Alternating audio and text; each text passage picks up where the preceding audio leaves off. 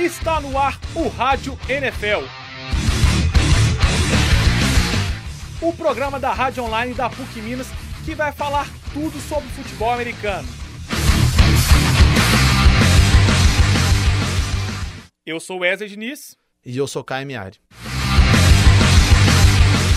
O Super Bowl está se aproximando. Dia 7 de fevereiro, no domingo de carnaval, Carolina Panthers e Denver Broncos vão se enfrentar no Levis Stadium em Santa Clara, na Califórnia. O Rádio NFL vai preparar dois programas especiais, dando todos os detalhes e números importantes das duas equipes ao longo da temporada. Na primeira edição, nosso especialista Caio Miari vai falar dos Panthers. É isso mesmo, Wesley. Agora a gente começa nessa nosso especial né, para o Super Bowl. O Super Bowl está chegando, dia 7 de fevereiro. Carolina Panthers de um lado, Denver Broncos do outro. A gente vai fazer essa série, né, de falando um programa especial, falando um pouco mais do Carolina Panthers e um outro falando mais do Denver Broncos. No último do Denver Broncos a gente vai dar nossos palpites. Vamos ver como é que tá tudo mais para esse grande jogo, o jogo mais importante do ano, né? Na temporada regular, Carolina foi o líder geral entre todos os times, com 15 vitórias e apenas uma derrota. Já nos playoffs, os Panthers bateram os Seahawks por 31 a 24 e avançaram para a final de conferência contra o Arizona Cardinals, onde se tornou campeão da NFC ao bater o Arizona por 49 a 15. Carolina Panthers teve uma temporada espetacular, foi a melhor temporada da história da franquia. O time teve 15 vitórias durante todo o ano, perdeu apenas um jogo que foi para o Atlanta Falcons e quase teve uma temporada perfeita. Lembrando que dois times apenas da história da NFL, dos nove que já terminaram 15 e 1 durante a temporada regular, venceram o Super Bowl.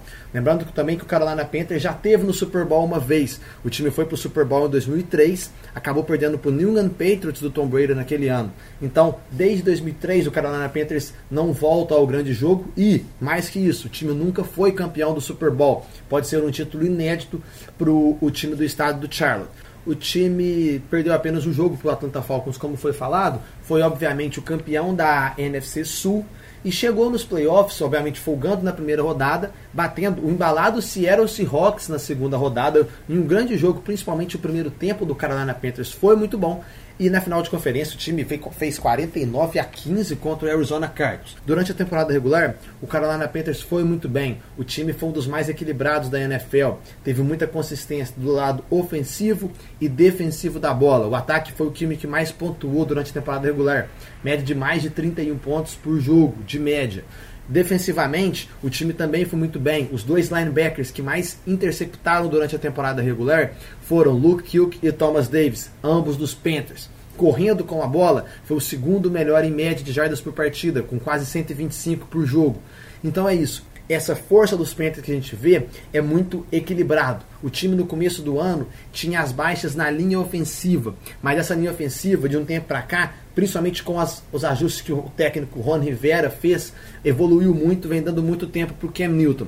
Então a gente tem o Cam Newton, que é um quarterback que teve 35 passes para touchdown no ano, correu também para mais 10, ou seja, ele participou de 45 touchdowns, é o principal candidato ao MVP. Então a gente tem o Ken Newton jogando muito bem, o jogo corrido funcionando, como eu já falei, a linha ofensiva fazendo um papel decente, e no lado da, da defesa, a gente já falei dos dois linebackers, o pass rush do Carolina Panthers foi um top 5 da NFL esse ano, e tem o Josh Norman, o cornerback, que é um dos grandes candidatos ao prêmio de defensor do ano. Aliás, o Carolina Panthers pode ser o primeiro time da história da NFL a ter o MVP, o técnico do ano e jogador de defesa da temporada da NFL.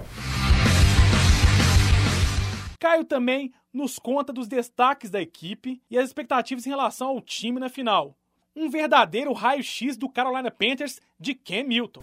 A gente pode esperar para o Carolina Panthers para esse jogo um Carolina Panthers muito motivado, um time que mantém a calma, mescla muito bem experiência com a juventude de alguns jogadores. É um time que a gente olha, tem lá o Cam Newton, que é jovem, mas também tem o Jonathan Stewart correndo muito bem com a bola, o Mike Tolbert sabe o que faz, Luke Hill, que já foi jogador de defesa do ano. Então, realmente é um time muito equilibrado e que, principalmente por isso, por essa.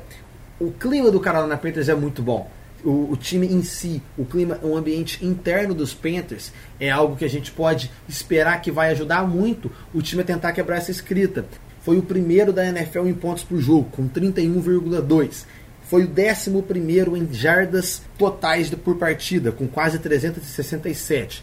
Jardas de passe por jogo, o time teve 224.3, foi o 24 apenas, mas as jardas corridas teve 142.6, a segunda melhor é um time muito equilibrado. A gente olha para o ataque aéreo, ao mesmo tempo que não tem tantas jardas, tem poucos turnovers e muitos touchdowns anotados. A gente olha para o jogo corrido, são 25 jogos seguidos com pelo menos 100 jardas. É um recorde da NFL. Então, Carolina Panthers, a questão, a essência do time é o equilíbrio que essa franquia demonstra. Do lado da defesa, a defesa foi a sexta melhor no geral, cedendo pouco mais de 19 pontos por jogo, uma excelente marca. A defesa também teve muitos turnovers nos quarterbacks adversários. Ela sobrecarregava muito os quarterbacks que passam bem a bola, porque é a quarta melhor contra o jogo terrestre. Pouco mais de 88 jardas por partida, é uma excelente marca. De jardas totais, o time cedia 322,9 por jogo de média, que é a sexta melhor da liga. Então, como a gente viu, é o equilíbrio do Carolina Panthers de dois lados. O principal destaque dos Panthers no ano, a gente fala que é o equilíbrio, mas se a gente for olhar para alguém em si, é o Cam Newton. Cam Newton, que tem apenas 26 anos, né, vai enfrentar o Peyton Manning, que tem 39, vai ser a maior diferença de idades entre dois quarterbacks da história da NFL que disputaram o Super Bowl. Mas então, o Ken Newton é isso, ele veio para a NFL e ano após ano ele vem demonstrando uma maturidade enorme de um ano em relação ao outro.